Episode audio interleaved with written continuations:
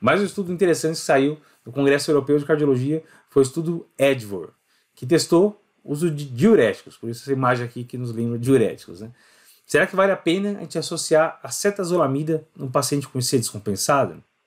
Era essa a dúvida que a gente queria tentar responder com o estudo EDVOR.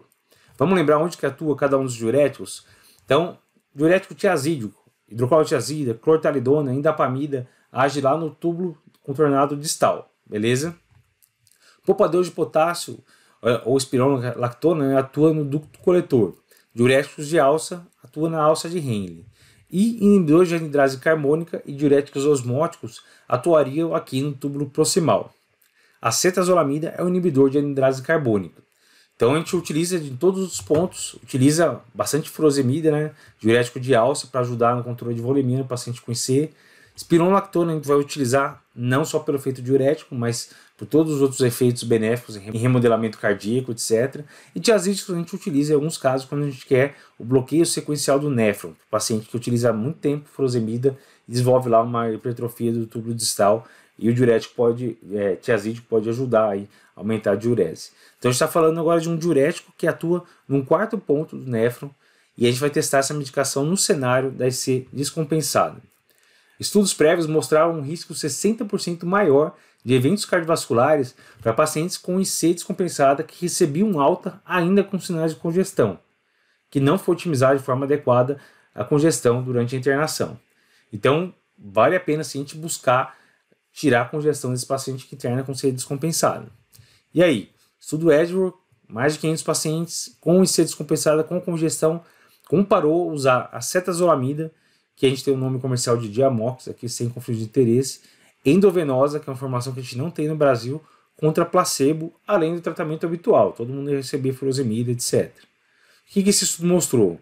Houve um aumento de 46% na incidência de pacientes com melhora importante de congestão no terceiro dia de internação hospitalar.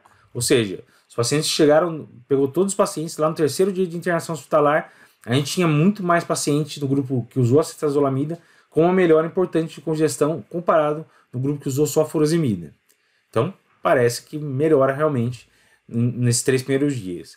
Quando a gente avaliou esse paciente na alta, 46% a mais de pacientes que usavam acetazolamida estavam sem congestão na alta. Que a gente já viu que isso é um sinal de bom prognóstico. O paciente que recebe alta com congestão tem chance 60% maior de ter um evento adverso cardiovascular.